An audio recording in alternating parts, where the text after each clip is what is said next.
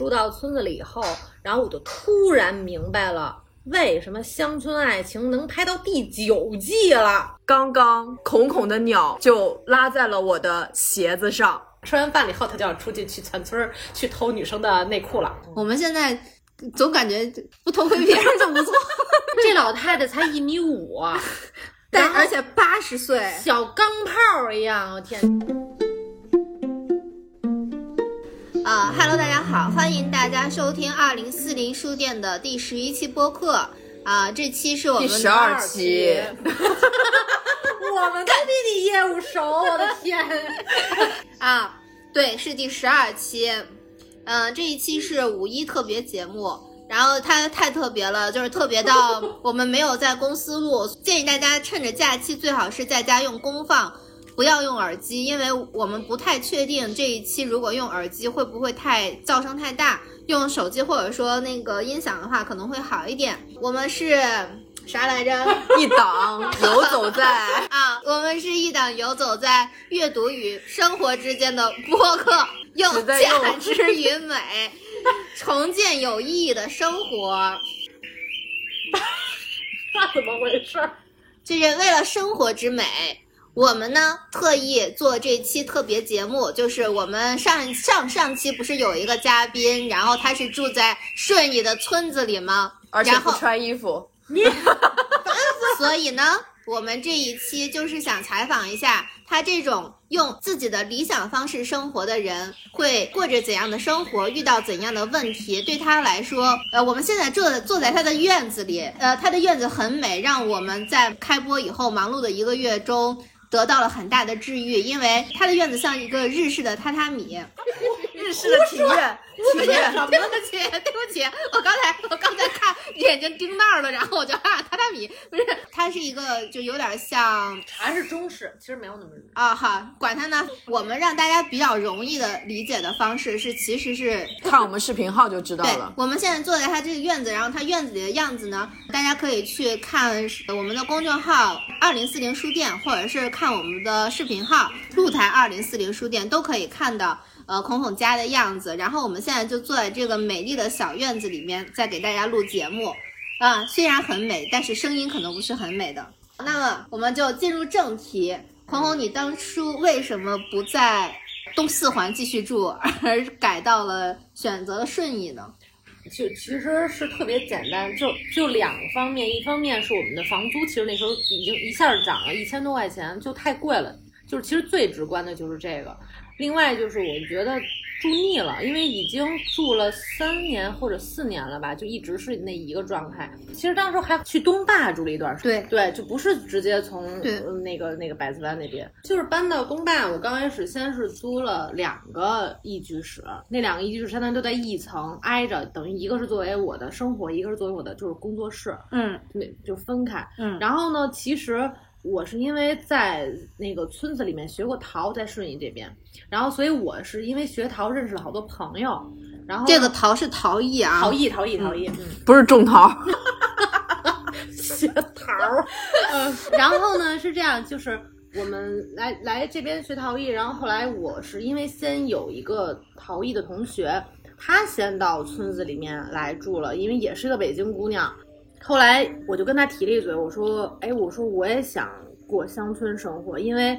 就是我从小就因为就种花儿，从上小学就开始养花儿，然后以前不是住大杂院儿嘛，所以就算你的院子不大，但是也是有大家就门前全都养植物，然后所以我当时就跟我朋友说：，哎，我说你帮我到时候留意一下，我说我也想到村里住，因为就是说如果在村子里面你没有。”熟悉的朋友的话，就你想找到就是你心仪的院子，其实不太容易，因为我们是就是他就帮我介绍了房子，我们还来这个村子里面转过呢，其实都不太好找，因为它是有一些比较好的房子是落在一些关键的人的手里面，它不是直接都贴在外面有广告的，所以就你还是要有认识的渠道、认识的人，等于就租这个院子嘛，租这个院子，因为院子最开始是等于什么都没有，就就巨荒嘛。那就是说，嗯，你当时看的时候不只看了顺义，那你有选择其他的？没有没有，我就我就看了这一片儿，然后看了我朋友这个村子，然后跟旁边的两个村子，但是我就觉得，呃，旁边两个村子太商业化了。就是有点太人太多了。但是我们现在其实这个村子也面临这个问题，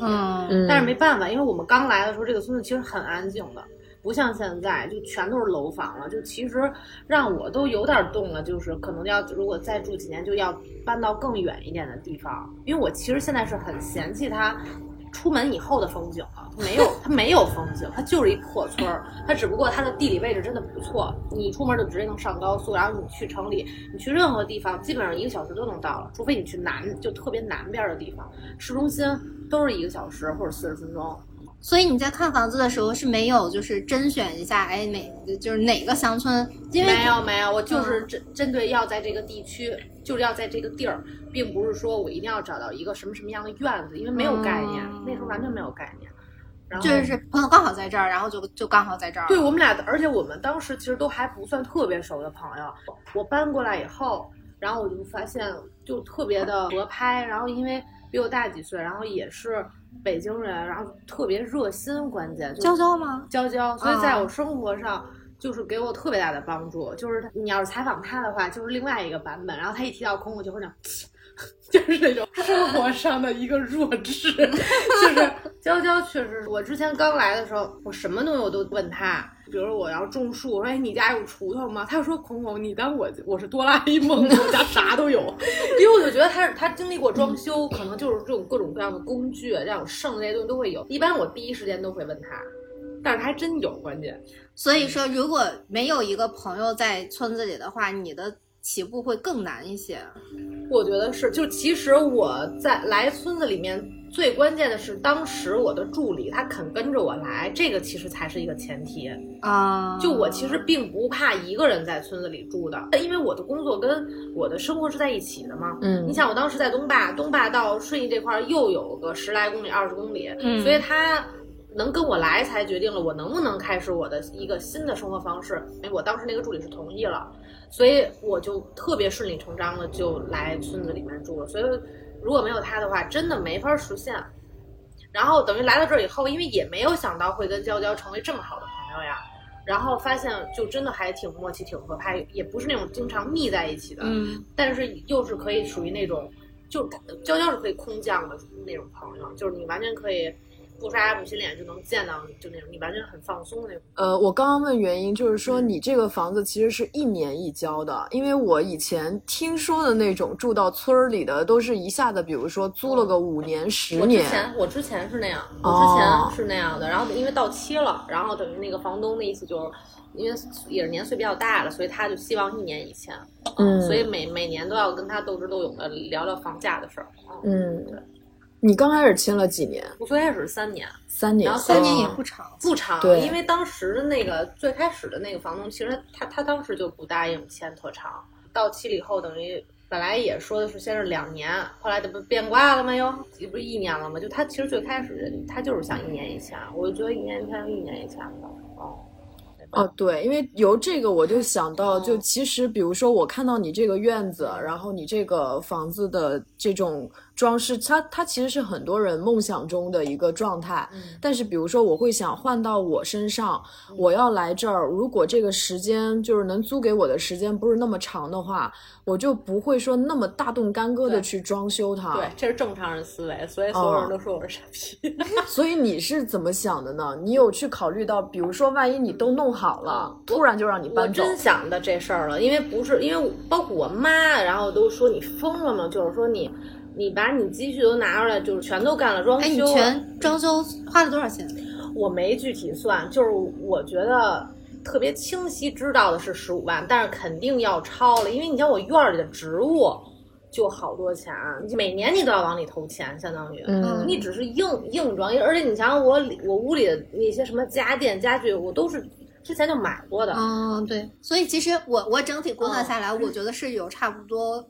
四十万左右的。不知道，那那真嗯，就是我因为我刚才看了一下你家里的家具这些东西，我自己稍微估算一下嘛，因为我自己也会装家里这些，嗯就是因为硬装没有多少钱，贵的永远是这些软装，对所以它硬装也许花了十五万，但是这些软装是差不多到四到五十万这样。对对，因为里面就相当于那这这个都是零散的。对买的不是一次，如果你完全是一个空房的话，那可能真的得是这个钱。是的，是的，然后就说到这个三年，就是比如很多人都会都会希望签长，对啊我们最开始都是这么想的。娇娇那个房子就是签的十年，我三年，然后我那么动，是因为首先我实在是受不了凑合。嗯我现在其实已经是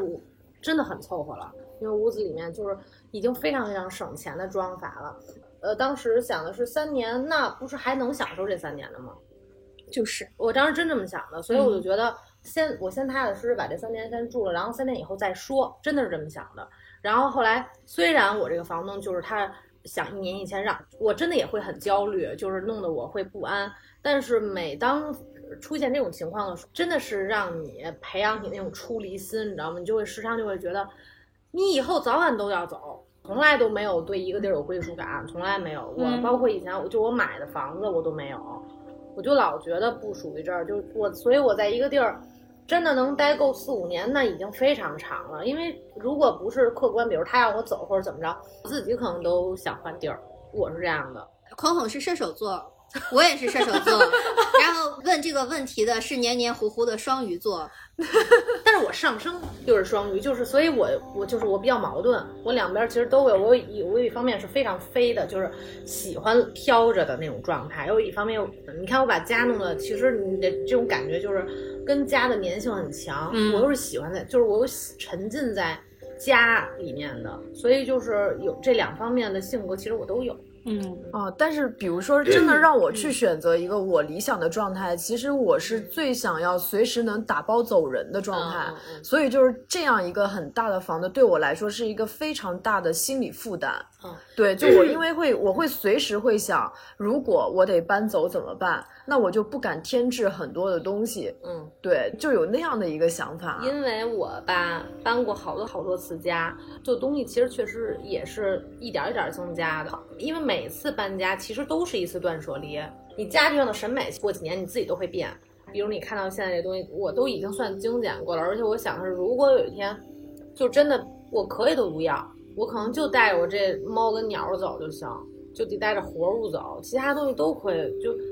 对，真的是这么想。其实就是心态上的这些东西，既跟自己有关，但也可以跟自己无关。因为我这个主体还在，所以我就随时可以再复制出，甚至是创造出比现在更好的东西。所以我抛下现在的这些东西，我都不会觉得说让我觉得有不适感，或者说有不舍。嗯，那最多不舍的是，很多人不舍得会觉得说，哎，这东西花了好多钱买的很可惜。那可能有些人还是在钱上比较有执念吧。我觉得好像孔孔在这个方面，嗯，一直没有什么太多的执念感。对，嗯但你们就没有那种，就是就你们对这个物件儿的这种态度非常的有意思。就是一方面你对物件儿特挑剔，对吧？就是你选的东西你都要用一个很美的标准，自己喜欢的标准去挑选它。对，但是到关键时刻你又能做到很好的断舍离，就我会觉得这个心态是很难的。就是你，你选的时候你很精心，不是？你知道我这种黏黏糊糊的人，对，就我每选一样东西的话，就我如果很喜欢，然后我就会舍不得把它拿掉，因为我会觉得它承载了很多回忆。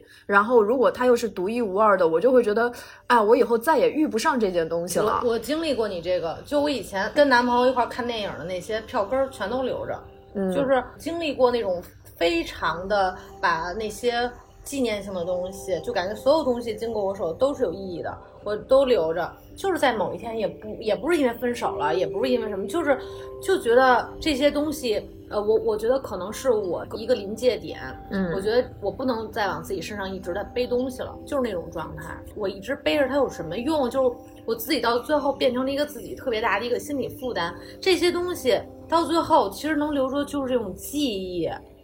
它在我记忆里就行，我经历过它就可以了。我为什么要把这些东西还一直要留在身边，然后每次搬家还要非常费劲巴拉的背着它？就是、嗯你知道吗？我懂，啊，我跟你的心态是一样的。我之所以能，呃，他们陪伴我，是因为他们符合我的审美，或者说他们，呃，跟我现在的生活有关。但我能舍弃他们，也是因为我觉得他已经是我的一部分了，我随时可以想到他们。对对对。那那我我拥有了他的灵魂，我就不再，我就不再实体。对，就是对他的实体对我来说不重要了，因为他我已经拥有过他了。那这个你们你们可能是天生的，因为我会觉得不是天生，不是天不生，是天生的是后后真的不是天完全是有个过程的。我觉得这就好像哎，这要是这么说，其实就说偏了。这就好嗯像是，你看我跟孔孔是一个，昨天我们不是说嘛，就是我们的界限感是很强的，然后我们是一个非常在乎我的一个人，但是。你昨天也有不太了解我们的地方，对不对？嗯我们都是从你这个过程走过来的。是的当我们再往前走一步，成为我们现在这样的人的时候，你现在所面临的那些问题，也曾经是我们的问题，只不过我们往前走一步了，这些东西就不再是我们的问题了。嗯就是当我是成一个更完整的我的时候，那其他的东西都是可有可无的了，对就是那种感觉。这个就是按那种什么说法，就是说，就我会觉得，比如说啊，我离出家永远差在一步，就是那个贪嗔痴的那个粘着度。就我会发现，我感觉自己好像没有，就比如说你具体的钱财，我可能没有说那么贪，但是我对于物品、对于情感的那种贪恋，就会让我很难去处理，就会很粘着。但是你们可能这一块会做的比较好。哎，说到这个，我就想到我前两天还在跟我的另外一个朋友说，我说我觉得我随时可以出家，然后他说大可不必吧，然后他说没必要在形式上出家。然后我就说也是，其实，在红尘里面保持一个出家心态的话，其实更能体会到，呃，快乐也好，不快乐也罢。但是最重要的是，当你把自己整个人都进入了一个空，就是出家的那种空的状态的时候，你反而不能再体会这些人间疾苦，那你的出家没有意义了，因为出家本质上是想要给别人。带来更多的帮助也好，或者是我粗浅的理解是，哪怕是修行为别人祈福也罢，怎么怎么的，无论他的原目的是什么，但是如果我脱离了一个真正的那个就是有感情的世界，而去别把自己真空掉的话，那其实就反而是一种结束。那其实是一个对自己肉体的完全的否定，或者说对这个生活的我不再看它了。那我如果不再看它的话，我觉得这会违背所谓的出家的初衷。我觉得有的时候，比方说贪恋某种东西，呃，比方说很贪吃，嗯，它也没有什么问题。如果说出家是一种修行，那在红尘中怎么就不能修行了？那说不定就在一件一件的事情的经历当中，也还是会一样会有成长的呀。那说不定有一天我就吃不下二十五个饺子了呢，对不对？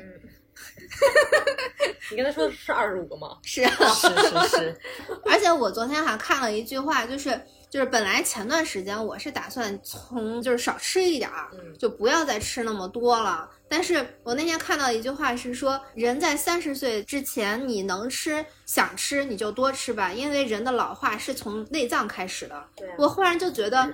所谓的人说的能吃是福。我就不应该跟这种东西去对抗。我为什么我能吃的时候我不吃？那我想吃的时候我就吃不下了，那不是也是一种痛苦吗？我其实也经常想这个问题。有时候我我就跟我妈说，哎呀，一到春天了，怎么食欲这么好呀？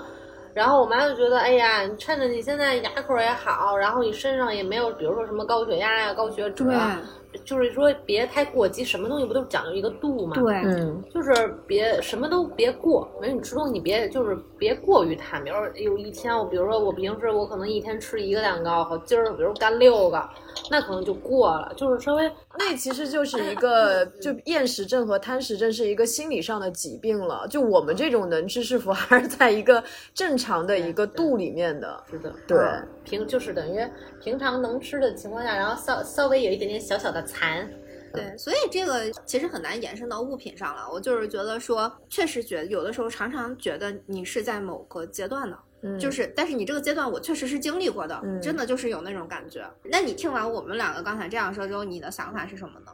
没有，就道理都懂啊，但是也得给自己一点时间。我觉得不光是时间，也要事件。对啊，就是他他懂道理，但如果没有他真的亲历的话，他嗯就不会有这种特别更更就那种体验感不强，他还是相当于纸上谈兵。而且还有就是，人本来就是这样子的，知道和做到之间本身就是有一道鸿沟的然后这个鸿沟要靠什么填满？它是有很多变数的，你不一定能填满。如果幸运填满了，那也是因为其实可能你中间遇到了很多很多并不让你开心的事情。人所谓的在。苦难中成长，就是也许你遇到这些事情能让你想开，但也未必想开。有的人遇到了事情，他反而会后退啊，所以这个都不一定的。而且玄机，嗯你知道吗？就是，呃，我们虽然经历过你的这个阶段，但你不见得会到我们这个程度，你懂吗？对就是每个人的道路都不一样。，对，是的，所以我觉得你你应该享受你现在这种状态，是的，就是不要那种觉得，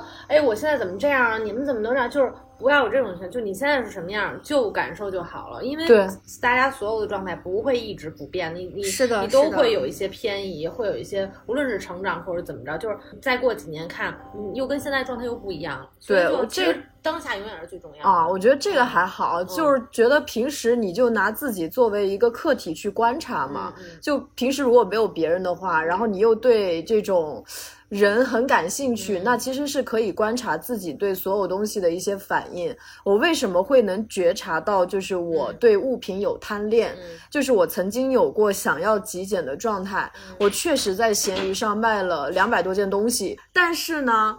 后来我发现，就有的时候我想要再出一些物品的时候，我我会去重新上身穿一穿，或者是突然摸到它的时候，我就觉得哇，这个衣服陪我走过哪儿哪儿哪儿，我是在哪儿买的，然后我再想买到它，就我就再也买不到了。嗯一想到这个，我那订单都发出去了。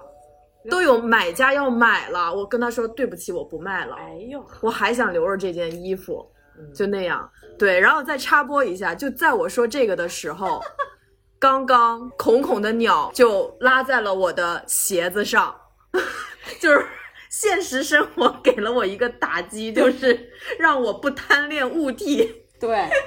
有鸟屎，鸟给你拉一泡，制止你的这个对物欲的贪着。真棒！你你是个哲学家呀，歪歪。真的，哎，你为什么对养鸟这么喜欢呀？就是属于这种老北京的传统吗？我觉得，因为我从小养就养，就什么动物都养。然后小时候养的等于是不是更小的那种小鸟嘛，就是什么虎皮鹭什么的，就是他们白文鸟，就是那种小时候能见到那种鸟，说所有什么什么兔子呀、金丝熊、荷兰猪啊，然后然后就我都养过。你觉得种树啊、养鸟啊这些东西带给你最大的快乐是什么？我觉得其实就就是大自然的力量吧，因为我从小就喜欢动物啊、植物啊，因为从小就喜欢观察它们，因为从小以前养的都是一些其实挺便宜的、特别好活的植物，但是你从一颗一个种子，然后发芽，一点点慢慢到它开了花，然后它又结了种子，那个过程非常迷人。啊我觉得最迷人的还是你家的杏儿真好吃。那你应该真的是从看它开花儿，然后到现在，等于现在的阶段青果嘛对，青果，然后等到六月份，然后就是慢慢的颜色变浅，就是，嗯然后我不说了吗？我那个我那个杏儿，然后之前就是它等于自己掉在地上，然后又发了芽儿。对，因为好多人他就觉得说，我如果在家里种这些玩意儿，养它好费劲啊，因为植物不会说话，但是我又又要想着，哎呦，什么时候给它施肥啊，什么时候给它。这干这个干那个，然后包括你这个种树，你得自己挖坑吧。就是好多人可能会觉得，哎呀，美是挺美的，但我懒得动。我觉得如果就是因为你这种想法。人其实挺多的，但如果你是这样的话，其实这些人就不会选择我这样的生活方式啊。我觉得没什么，没什么难。就比如说这些不喜欢自己去种树，然后呃施肥，那你其实就完全可以周末的时候找一农家乐或者找一民宿体验两天就 OK 了，就是那种现成的。但是我其实喜欢的是过程，不是说我就要一，就是你给我弄好了一样板间，就回精装修。最后，比如有画有树，然后我自己弄。我不是，我是喜欢自己琢磨，然后就就就就这个院子是完全我自己设计出来的，就我喜欢这个过程。到最后，你知道我这个房子，就我当时装修完了以后，其实我反而没那么激动，我就是其实，在装修过程中才才是最好玩的，觉得。嗯，对，我觉得也是。我真正的在院子里面坐在这儿欣赏院子的时间并不多，真的是朋友来，比如你们今天来这儿，啊打扫完了以后，然后我来，我我我能歇一会儿，然后我就平时我的大部分时间都就跟一农民没区别，就是一直在地里干活儿，嗯然后每天早上起来就是特别，因为到了春夏，然后人本身睡眠就少了嘛，然后就会醒得非常早，而且好像并没有。哦，真的，真的吗？就是，就反正有院子的朋友都是那样，然后就他们就觉得院子里有一堆的生命在召唤着，来快给我施肥，就就这种感觉。然后真的是我早上起来直接就是戴上口罩，戴上防晒的，我就下地了。然后就蹲在那儿，就比如你看一个植物就能看好半天。我妈有时候说这孩子嘛呢，蹲那儿看半天。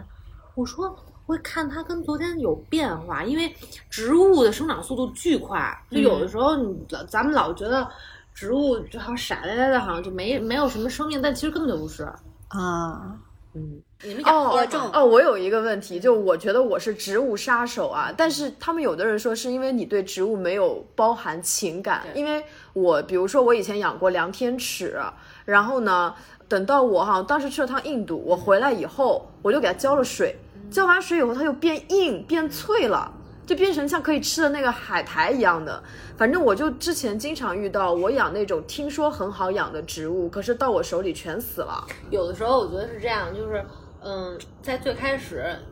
养一个植物的时候，你要你就是要了解它的习性。比如说你去花卉市场，你最开始我作为一个特别新手养花的人，咱们的信息，比如说它叫什么呀，它怎么养啊，咱们都是通过花卉市场的销售人员了解的。但是后来我就发现。真不是，他们其实也只是一个二道贩子，他们把这些花批来以后，很快的卖给你，所以他们也不是见得擅长养花的，因为他们不是这些花农，他们不是真正的花农，这对于他们来说只是商品。所以就是你你需要的了解的是，首先你家的居家的情况，比如说你家的阳台朝南的、朝北的，嗯喜光的、不喜光，就是说你要了解这个大概的，然后你再去挑植物。就是其实我跟你讲，养植物跟养鸟、养鱼没区别，在我看来，真的就只不过他们感觉好像你没法跟你有互动一样，但其实花儿的互动就是它开花了，就是就是结果了，这个其实就是它跟你的互动。它死了，就说明你不爱我，我就死给你看。哎，我发现可能真的是这样的。对我后来想一想，我那个梁天尺会死的原因，就是我其实没有去认真的，你没有跟他连接，对我没有认真的去研究养它的方法，因为它其实真的很好养，就是放那儿很长时间不浇水，它也长得挺好。所有的动物、植物，包括人，其实都是那种你每个人都有自己，就都有性格，都有习性。就是说，比如说花儿，它是一个喜酸的植物，然后你就给它想要的，它就能给你开花，就真的其实对可就白醋，嗯完就是可以啊，真的。对。硫酸亚铁就就真就是一个习性，你就你给它想要的，就是阳光啊、空气、水，然后肥料就 OK 了。好多人说养花我是植物杀手，我觉得他们可能只是只是喜欢照片里的不是，只是迷恋于自己是植物杀手的这个角色。啊！哎呀，我不说谁呢？我只是植物杀手，但其实不是，真的没有植物杀手。我现在就对我现在是绿萝让我有了信心，就我我在家里面就摆满了绿萝，而且它们越长越多，越长越，多。因为什么？因为就是因为屋里面空那个光照确实是不太不怎么好嘛，然后绿萝又是喜阴的，你只要给它水就行了。但其实你你就是说，如果你在不不怎么管它的情况下，只给水，它也能长得很好。但是如果你就可以适当的观察一下，如果你给一些它一些叶面肥，一些嗯很好的，它会长得更好。哦，你知道吗？就是就是确实是有难易的程度的区别，但就是说，其实大的总的纲领其实就那几样。嗯，院子对我来说，其实就是精神家园，不光是养植物本身，是整体营造的这个感觉。因为 我就觉得我的家就是我的疗养院，嗯，所以我其实真的不用，我都不用走出去到别的地方去寻找，我就自己在家里就好了，把自己家里打理的井井有条，我自己就对了。每当我的家，比如说脏了。乱了的时候，我就觉得我可能有问题了，所以我一般都会从先收拾家开始。等我把家里所有的死角都收拾完了一遍，然后我觉得我整个人都好了。是有这种感觉，嗯对对对，收收拾屋子就会有一种，就包括你去府城呐、就这种的，就是会有好像你你心里自己就可以，真的是那样，这是对照的，就是对照的，完全。对，所以我就觉得，你看我以前从住大杂院门口，就可能那不到一平米的一个，就就能放一花盆儿，都都到不了一平米那么一个空间。然后到我当时住在呃那个楼房里，当时我住在百子湾的时候，我们的那我租的那个房子。就我们的一户是特别简陋的一个敞开式阳台，嗯但也就是因为那个，所以能让我的花儿在夏天的时候能养得特别好，因为通风非常重要。你花儿你没有通风，然后你养在屋子里面，那就容易各种会有会生病，会生虫。很多人都说，哦哎，我为什么长虫了？长虫的原因就是因为你本身植株它弱了，所以它才会长虫。如果你的植株很壮的话，它根本就不会生病。嗯，就是就是相辅相成的，不是说它病你就给它打药就能好，是因为本身它的那个条件不不具备了，它它身体弱了，它才会生病。我就每一次搬家，其实我都是离，呃，就是我的院子相当于其实都是在扩大的，嗯都所以是离梦想近了。啊，所以像你，比如说选择住宅的话，可能你你最主要会考虑哪几个条件？你的住所，我觉得我现如果以现在的话，如果比如说我再搬家的话，那嗯肯定就是就是还是必须要有院子，但不见得说要更大，因为我知道人，你知道吗？人的习性是习性就是扩张，嗯，就是你比如你现在住一三百平的地儿，可能你你接下来就觉得哎呦两千平都不见得够了，但是。呃，如果比如说你现在让我再回到一百平也行，但是就说还是要给我一个有院子的空间，嗯，对，就是这个其实特重要。我我接下来其实我如果要是能有一露台就更好。我现在就是今年等于本来计划的是把露台装出来，然后但是这不房东涨价了吗？所以就把那个 把这涨价的钱等于就给房东了，等于就就先空出来了。我我也是觉得这是挺挺好的一个提醒，就是不要过于。对这个地方，就那所谓的那种粘着、那种、那种执着啊、嗯，所以也也挺好，就怎么都接受呗。嗯，对，反正也不是自己的房子，嗯，就自己的房子，可能就外面这个绿化的密度，可能是不是会更高一些？就自己的房子的话，我之你知道，我之前我觉得我还挺怕这是我自己的房子的，嗯，因为我觉得就那种感觉，就你这辈子就是这儿了，就那种感觉，我就特失落，我就会嫌弃它。然后，但是现在他时常就是提醒我，这不是你的。然后你早晚会走，然后我其实心里还是莫名的有一种兴奋，就哎呦我靠，挺 挺好的，早晚有一天能走。那你在这里生活，因为它是个村子，你觉得村子和城里的区别就是，或者说你遇到什么问题？问题就是我住到村子里以后，然后我就突然明白了。为什么《乡村爱情》能拍到第九季了？我现在到十三了。哎呦我靠，是吗？就是就是因为。哇塞，就是在村子里面那种鸡毛蒜皮真太多了。就是我刚开始真的以为我到村子里面住以后，然后就是一种与世无争，然后就完全就是那种特别宁静那种感觉，就那种世外桃源。我当时真的天真的以为是这样，但是我发现从我装修开始，然后我的街坊四邻就开始就是参观啊。然后那种就是我说的参观，可不是很友善那种参观，指指点点的参观、呃、是吗？就是最开始不也不是指指点点，就是就是爱爱推门就进进你院，因为我其实挺注重隐私的。他们就你门虚掩着，他们就会直接推进来，然后就就在你院里看着。然后我特别受不了这种，就因为你正在装修嘛，所以你没法一直锁门，因为工人也要来回的进出。嗯弄沙子、弄弄水泥什么的，我又阵仗比较大，因为我这个院子最开始不是一个秃院子嘛，嗯，就这些树都是我用那种大的那种四十米长那种吊臂的那个吊车运进来的，所以就是当时本身他们看到这个场景就。他们就觉得，哎呦，这城里人脑子果然有泡啊，树都还用从外边吊，就是。就他们真的会是这种。最开始其实本来我还想的是会不会能像小时候以前住大杂院似的那种街里街坊那种感觉，但是我发现还是有非常大的区别的。所以就是其实前后邻基本上都吵过架了。比方说你们会吵什么呢？比方说就是觉得你不招他，难道他就不来招你了吗？嗯、就是比如说他就会直接把他门口的所有的土都扫到你家门口。对，为什么呀？不是为什么，其实就是欺生，非常非常明目张胆的欺生。然后比如说把他家门口的垃圾扔到你家门口，可能你们不知道，就是没有住过农村吧？就是嗯，农村，因为它就我们这个院儿不是最开始我没有在弄我这个南边的这个围墙之前，不是能看到就是我们家的院子里是包含他们家北房的这个墙的嘛？嗯，所以呢。在农村，他们的界限感就是我们家的这个墙外面的五十公分，跟你们你们家墙这就所谓的散水，就这是有一个公共区域，这个嗯区域是不能侵占，不能什么的，因为这个是呃就是为了走水，其实所谓的。嗯然后，但是其实农在农村，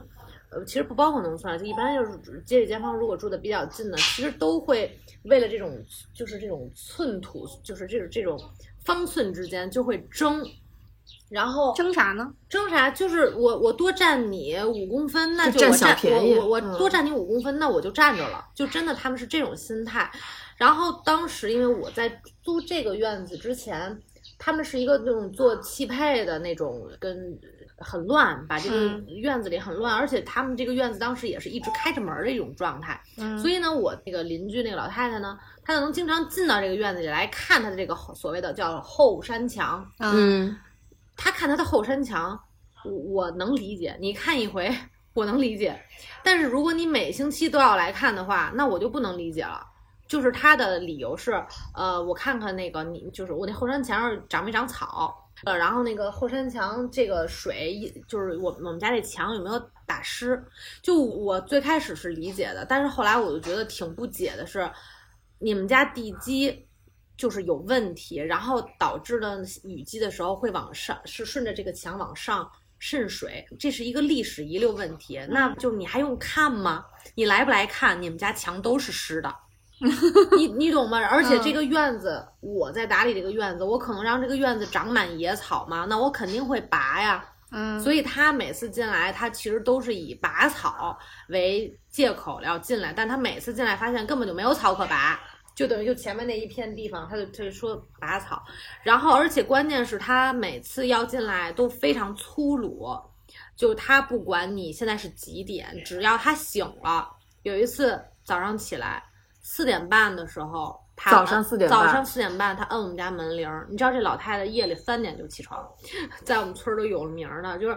她想起来了，然后他就一直摁。当时你想我还在睡觉，对啊所以我就看了一眼监控，竟然是一个老太太，我就那个火腾就起来了。还有就是你不开门，他又知道你在屋里的话，因为我那个上面会那个灯亮着的话，因为我这都是监控拍到的啊，嗯拿砖头砸我的门，就当时真的取了好多证据，就都是他各种就是变着花儿的要进我家的用那种方式。关键这老太太八十多岁了，那个战斗力，身身身强体壮是吗？而且还有病，你没法跟他正面抗争。然后我躲了他一年，我真的，我刚来，我就是刚来这儿以后，我真的躲了他一年。他老站在我们家门口等着我，就是要跟我一块儿进我院儿看看，就属于那种，所以我就躲了他一年。然后等到第二年开春儿，我实在就不行了，就是因为有一天我在给我院子里的剪树枝子，然后当时就是开着门儿，然后后来我刚把门儿打开往外扔树枝子，然后他就冲进来了。他就冲进来的意思是什么呢？就是我挡不住他，就是他，这这老太太才一米五，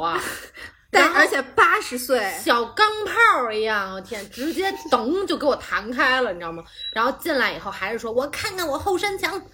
然后哎我当时就跟他大吵，你知道多开心吗？就是我压抑了一年的情绪，终于释放了，因为我真的觉得欺人太甚了。然后我就跟他，反正就吵了一架，后来我就给他骂出去了，然后他就再也没来过，然后并且我就把我这边给拿拿那个就花钱的东西把这块儿给围上了。那你现在有什么就是跟他们斗智斗勇的一些经验或者小妙招吗我？觉得我这其实我我觉得可能我说完了以后还是太片面，我只能代表我自己啊，我不能说这是作为一个普世参考，就是横一点儿，就是在村子里面，就是、嗯他们会怕我这种花臂花胸吗？那不知道，那我不知道，就是反正我是觉得以以我之前就不能跟他们讲礼貌？就是欺软怕硬就首。先他们不讲理，就是你要是在他们面前讲理，那你就输了。嗯然后就是，嗯，其实，在村子里面是讲情的，就是除非你讲情，然后你你你讲情，比如说你经常嗯就是街里街坊围着点儿，然后送点儿什么东西什么还好，但是我不是那样的性格，嗯，所以我就觉得，哎，就是你躲着他们，既然那个不行，那看来正面出击挺管用。吵架就变成了一个我觉得在我这儿我就行得通的一个事儿，但是我其实肯定是不鼓励这种方式，但是我只仅限于我这边的街里街坊吃这套，就你对他们很横，不给他们好脸子，他们反而敬你三分，真的？就是原始社会，就真的嗯挺、真的挺夸张的，真挺夸张。但我我会担心，比如说你这样，他们会不会暗地里又给你使绊儿那种，就是搞一他些暗地？里使绊儿，我就不知道了呀。对，但是我是觉得，就其实村子里面，就是我觉得心思没那么多弯弯绕，啊他们是非常的那种现实利益，就是眼前能看得到，就他们都不会想特长远。就是都是那种现在我能得到什么，我就对我有没有好处，就基本就是是这样，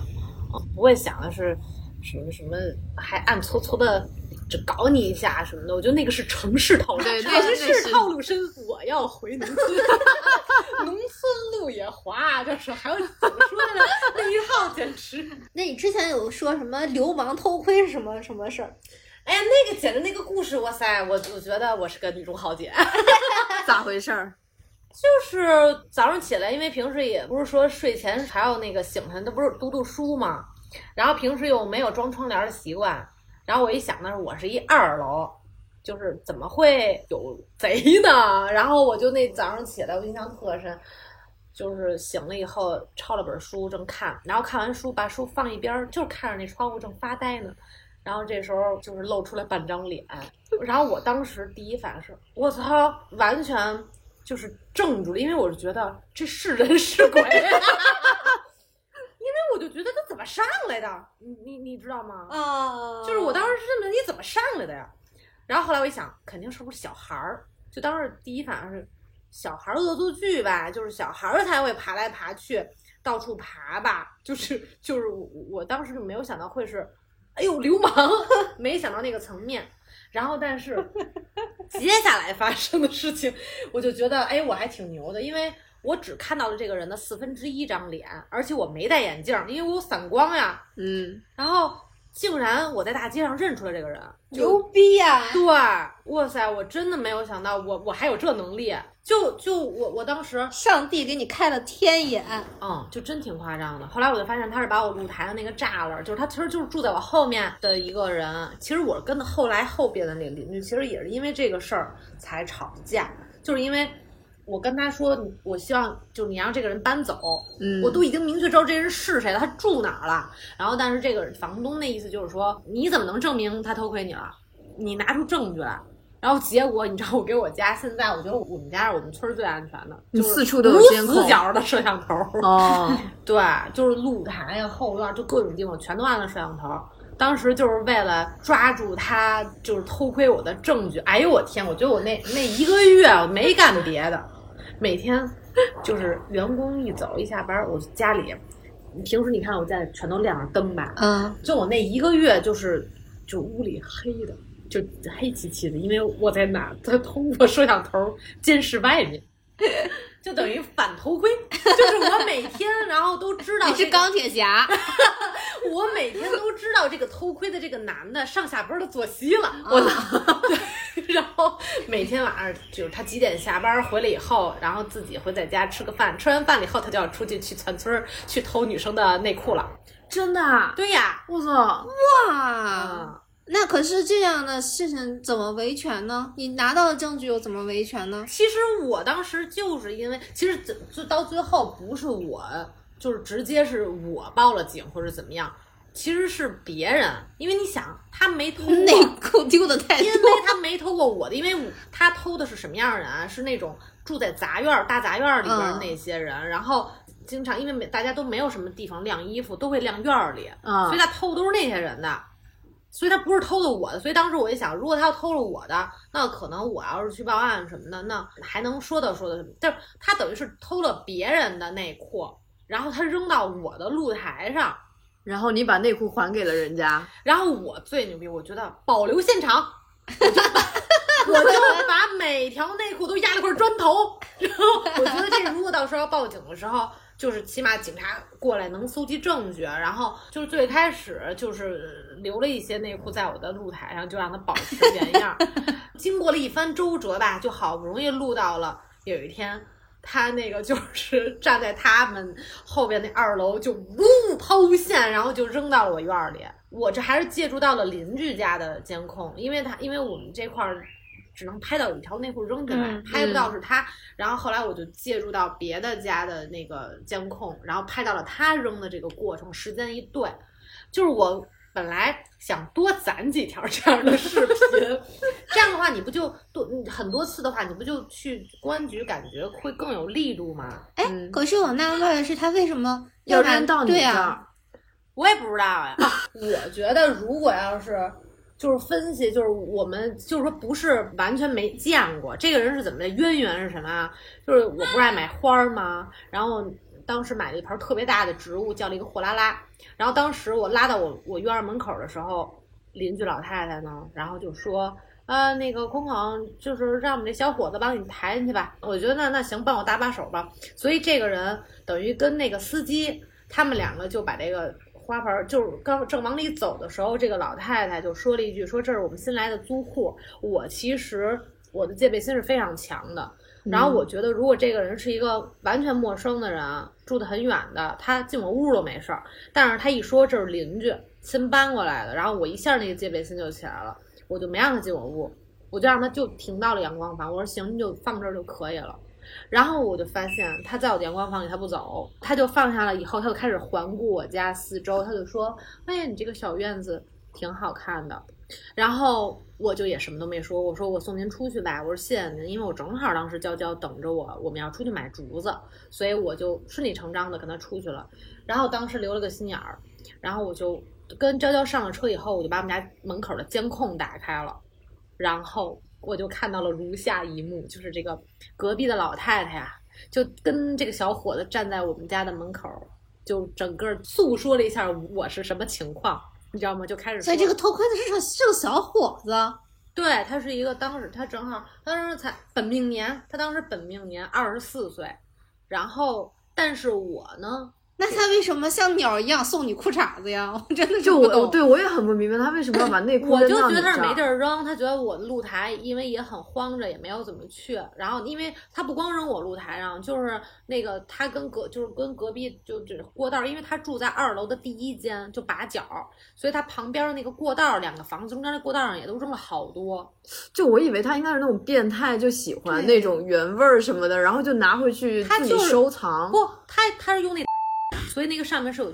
哦，好吧，就就这咱们咱播吗？这个。播可倒是可以播，就是有点我觉得还是应该剪一下，就是因为就是挺恶心的。我可以给他打马赛克。对，后来所以后来特别逗，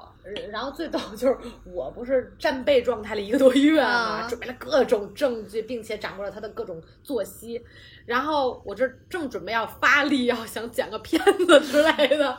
然后我就突然发现好几天我都看不到这个人了。嗯，哎呀，心里还莫名的有一丝想念。哎，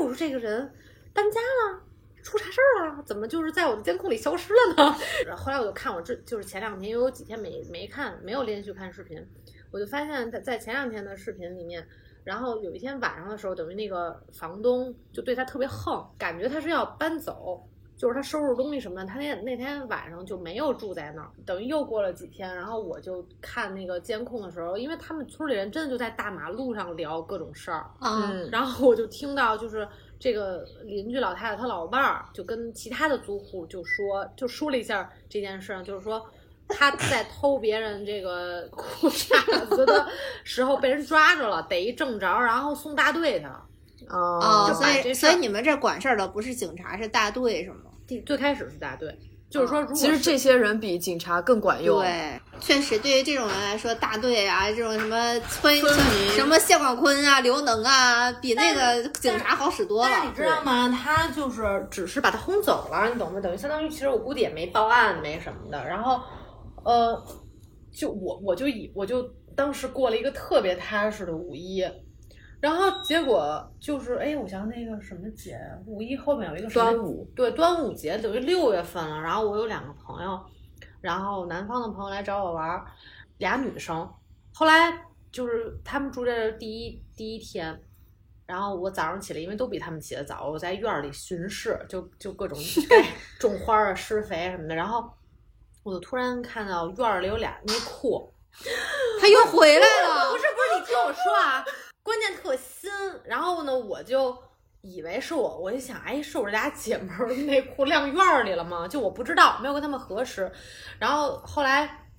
我那个到早上起来的时候，我就跟他们说，我说你们那个内裤别晾院儿里，院里灰多大呀什么的。然后我那俩姐们说，我们当然不可能把内裤晾院里了。后来我就突然意识到。这个人回来了，没想到还有这个。然后关键是等于之前是露台嘛，然后等于他这次出现在我前院儿了，然后哎，然后我就想，我靠，他是从哪儿进的？就我就有点害怕了，因为我特别害怕他要翻到前面来，不就危险了吗？然后后来，嗯，当时因为我的一个员工，他因为也住在我的村子里面，等于相当于我们这个端午节，等于我后来我就去报警了，但也只是做了一个笔录，因为你想你也没抓到人，因为监控里也没有看到这个人。嗯，又过了几天，我的。员工，然后他等于是也出现了这个事情，就是他不光是丢了内裤的事情了，就等于他还偷丢了钱，就是那个人进他屋了偷东西，因为他当时在院儿里正在洗澡，因为他们也是那种杂院儿，他们只能在院儿里洗澡嘛，那种太阳能的。他说他刚进去，然后就感觉有一个黑影进他屋，然后后来等于他就丢了钱，就是刚开始只发现丢了钱，丢了手机，然后他找到我，然后我们就。那个，我只是帮他把微信赶紧，就是说，就是把手机号什么注销啊一下，然后等于把微信也是，他怕损失更多钱嘛。等到第二天，他才发现他的内裤竟然也没有了，所以当时我才觉得会不会是同一个人，然后我们才跟他，我陪他去报的警，然后跟等于报警的时候，我也就把我的这个事情又跟警察说了一遍，我说，嗯，我说我前两天刚报过警，他只不过没有偷我的内裤，但是他就全村儿的挨个儿偷。然后偷完了，把裤衩扔我这儿，然后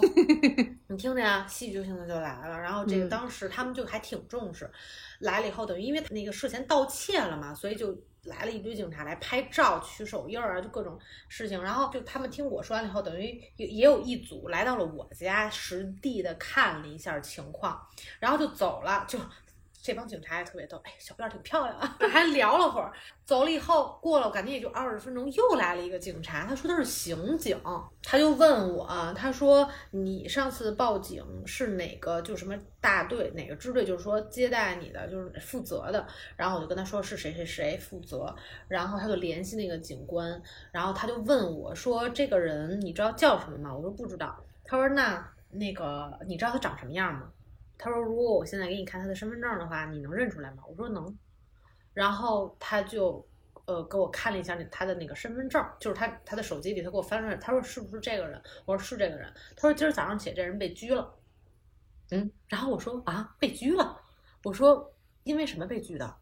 然后他说：“强奸未遂。”哦，一个人从偷内裤开始变成了偷钱，变成了而且犯罪是逐渐升级的。是这样啊，是这样，就关键不知道就是偷我这个这个员工的这个是不是他？这个现在我我后来就不知道，只是我确定。但是这确实是犯罪升级啊！其实当时我就有这种意危险意识，当当我当时就是他。呃，偷窥我的时候，我就会觉得这个人不是你不能只是想他只是一个变态，因为你知道我跟我其他的男性朋友讲，他们都觉得，哎呦，这就是那种的男的，然后就是那种 没什么能耐，然后只能就是干这种龌龊事儿来刺激自己。但是我一直那根弦儿绷着，我觉得这种东西，这种欲望，这种刺激，这种这种东西是，就像你说的，它会一直升级。对，因为。当当这个点不够满足他，他就会更进一步。我一直是有这个意识的，因为平时看法制节目也挺多了，对，就感兴趣，所以我这根弦一直绷特紧。我床头的那防狼喷雾什么都准备都不是齐了都。然后虽然这个人在家不穿衣服，但是他准备的东西很全。呃，对，就其实怎么说呢，我一直也没觉得。被偷窥了能怎么着？我只是觉得，哎呦喂，您可有危险。对，就是别的，对对对，就是这事儿害怕。你爱看两眼就看两眼，你有屁股，我也有屁股。对，我真这么想的，就谁还没个没个屁股呢？就 你爱看就看吧，因为我长。Don't touch me。对，只要你别碰我，就别别对我有人身伤害，行？因为我一直就住以前都是住楼房，家都没都没有窗帘。嗯。然后以前我妈还想，哎呀，会不会有人偷看咱们？我说看看呗，离那么远，拿那种那种高倍望远镜看，那不是就远远的也摸不着。哎，我看我身材好不好？确实不太能理解偷窥这个东西，就是真的是这人身上的东西我都有，除非说一个，这是就是这是犯罪心理学范畴了。嗯，是，嗯，人那种偷窥欲吧，对对对，是心理上的刺激。对，所以我我就觉得，就是通过这个事儿，我跟别的朋友说完，他们都吓死了。他们说：“哇塞，你这还敢在村里住？”我说哦，要是我，我可能就回去了，：“哦，真的吗？啊哦，因为因为我觉得我。可以忍受一切的，就是肉体上的种树啊，什么这种的装修啊，什么我觉得都还行。生存和安全上面的安全上面吧，就比方说，我要是睡，我现在住在城里，我晚上还会睡，有的时候睡不着觉。就比方说，我刚搬家的时候，我都会因为担心，会害怕，我害怕，就我我不了解这个地方的治安什么的，我都睡不着觉呢。哦，哇塞，那我心更大。哎，我其实还不算心淡，就我其实是有警惕意识，但但是我是觉得这个家它是给我足够安全感的。我不知道你们能不能理解，就是。我首先，我我这个村子里面，我不是一个人，我认识很多朋友，啊、就在这个村子里，啊、我不是完全一个人到这个村子里的，啊、有朋友，然后也跟我的这个原来的一个房东关系也很不错。虽然他不住在这个村子里，嗯、但你就觉得村里有人，就那种感觉。然后大队上也有认识的哥哥，就是就这些东西。给我构造了一个心理上的安全感，其实是，所以并没有因为发生了一件事情让我觉得我靠，我待不下去了，完全没有那种感觉，反而是最开始跟邻居就是闹，最开始闹摩擦的时候，我会担心，哎呀，是不是村子里面不太适合我？但是后来我发现跟他们吵完架以后，就觉得还是能生存的啊，还是没问题的，就是就觉得到哪儿其实都会有变态。就是就是城里也好，或者就哪儿都有。我觉得现在感觉变态还比小时候少了呢。小时候我们班女生都遇到过变态。那是因为小的时候就是别人会觉得你是比较容易操控的。我们现在总感觉不偷窥别人就不错，反手就是一脚的那种。这现在他们如果再来呃，就是伤害我们的话，就是风险比较大嘛。对，就很有可能两败俱伤。而且他们可能也是看人下菜碟的，就是就是，比如说可能看上去比较文弱一点的，嗯、走路都是那个的，嗯、他可能就会偏向于那样的人去下手。嗯、对，但是我们走路都是短短的，就是咱们走路都带风，所以他只敢偷窥，他不敢强奸。啊，你知道吗？就是哇塞，很，我觉得他都怕那种。一推门，我说：“哎呀，来了，等你好久了。”他忽然就觉得好像这事儿也没啥意思了，还是走吧。我想到张飞那个哥哥，好的哥哥，好好的哥哥。我跟你讲，我觉得就是就是人，无论是就像以以前我特别小时候，我就问过我妈一个问题，我说：“哎，我说妈妈，我说你看人小的时候跟人老了以后。”你都看不出来他是男孩、女孩和还爷爷奶奶，就是小婴儿的时候你分不清他是男女，就老了也是老了以后你你不是猛的一看也发现，嗯、然后就是所以我觉得其实咱们现在这种状态，老说比如女汉子或者怎么着，就我觉得其实挺贬义的。但是我觉得就是说，如果一个人你趋于就是你你无性别化，你人格的成熟，嗯、其实你就是一个完整的，嗯、对，其实不分男女，你就是雌雄同体。嗯，对，我我我是我是 我是 我我也是我也是是这样。对不起，现在是三个中性人在给大家讲解。可男可女，可甜可咸，可攻可受。没，我有我有一个问题，就是呃，因为其实你能够搬到这儿，还有一部分是得益于你自己的职业，因为你是偏自由的这种职业嘛。嗯、对，就是说你是怎么一步步的找到比较适合你的这一个职业方向呢？我的特简单，就是我当时就是不想上班儿。你以前做过，就是我就上过俩月班，是是是是美工，就是就是做过美、嗯、美工，然后上了俩月班，然后就觉得挺浪费生命的。就是我喜欢先特别集中的完成任务，完成任务后我就做我自己喜欢做的事情，嗯，就等于我在班上画画。然后当然因为我那时候也年龄小，所以因为有你说一个偏。不是一个就是整就是他们这公司的主流的这个业务，所以呢，他们就看我就觉得特逗。就是这帮人，就这帮人，就每天啊，这种焦头烂额这种工作职场的人，就看我一个美术生，然后就在那没事儿画创作，就是画画，然后他们就还觉得我挺逗的，然后所以我当时，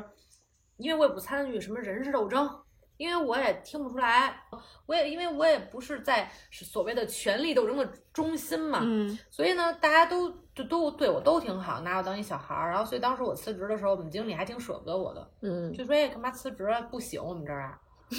我心想啊，对呀，就是就觉得哎呀，我我为什么要浪费生命啊？我觉得我我就是我我这每天如果都能做自己喜欢做的事才是对的。就那个时候就特别坚信，必须要做自己喜欢做的事情，对，一天都不能耽误。现在空空都三十六岁了，还没饿死，你但看真的但是我跟你讲，我昨天为什么说陷入了我严重的自我怀疑？我跟嗯我一个特别严肃的一个处女座朋友就聊到，我就说，我觉得我没有在做我自己特喜欢的事儿。你看矫情吧，就是欲求不满。就是我朋友说啊，你你还不自由吗？你还没有做你喜欢做的事儿吗？就是我所说。我想做的事儿，其实我是不希望把它基于我是在谋生，你知道吗？哦，因为我是我做的，因为算是工艺美术类，就比如我不是做纯艺术的，等于我是做的东西虽然都是跟美术相关，但等于它是都是应用类美术。比如说，无论是做衣服、做鞋子，所以你包括我之前在鞋子上面画画，其实它都是偏能销售，等于是是商品，就把它嗯商品化了。嗯然后，但是我个人就其实我是特别羡慕那种，比如说我我想做一个项目，嗯然后我这是一个主题，我定了这么一个主题，然后我我最近我就研究我这个项目，就是我这才是我最想做的，但是我觉得。有基于一些生存危机，就我总是一、就觉得，哎呀，我得多攒点钱，然后就比如这我得攒到一个我认为安全的一个数，然后我是不是才能会能踏实？就是我老有一个这样的危机，所以这其实是我自我斗争的特大的一个点。所以我，所以我一直都觉得我没有尽兴的做自己，你能明白吗？明白，就是钱不够。对，就但是又不是钱的问题。我因为我又想想，就之前我就真的没有存款的时候，就还没有现在这种感觉呢。就是就我我其实我觉得是因为现在卡在了一个很尴尬的时候，就是要么就是一无所有，完全没钱，因为那样是完本质本质上就是完全自由的。嗯对，但是要么就是特别就是完全没有后顾之忧，然后也是很舒适的。他们你完全没钱和没有后顾之忧，这是两个是以同样的状态，其实是，但是越是中间越是麻越难受。对，对。因为我既放不下我现在的事情，我要维持生活对，我又没有足够的钱去过我就是想要的、真正想干的事情，做我真正想做的事情，因为我真正想做的事情它不盈利，嗯。有可能不盈利，它要么就是赢一个大利，就就是它就是在一个尴尬期，对，其实。所以我对我也觉得是尴尬期，所以就是我我就觉得，那现在我面临的这个功课可能就是这样的。所以我昨天经经过了这个自我怀疑以后呢，我今儿早上就好了，我就觉得那就还是享受现在这种这个过程，啊，就又与自己和解了，咋那么容易和解呢？哎呀，真好心态好，心态好。那我们今天的节目就到这里吧，好，就到这里。不行，还没聊痛快呢。